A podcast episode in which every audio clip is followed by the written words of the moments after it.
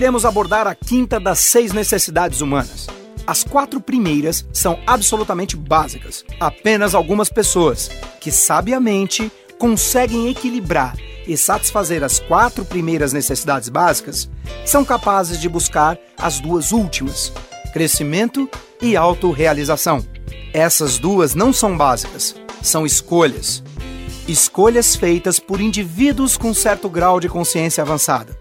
Se observarmos atentamente a natureza, veremos que tudo está em crescimento. O que não cresce morre, é eliminado. Animais que não se adaptaram às mudanças climáticas foram naturalmente extintos. A necessidade de crescimento faz parte da essência dos seres que buscam a evolução, buscam crescer como ser humano, crescer espiritualmente. Crescer significa contribuir, ter compaixão, perceber que somos parte de um único todo. Crescer significa amar incondicionalmente. Quando temos uma inquietude interior que nos faz estudar, ler um livro, escutar um programa como esse, estamos de fato satisfazendo a necessidade de crescimento. Uma necessidade que, infelizmente, apenas algumas pessoas buscam. Baseado naquilo que eu acredito, você não está ouvindo esse programa hoje por acaso.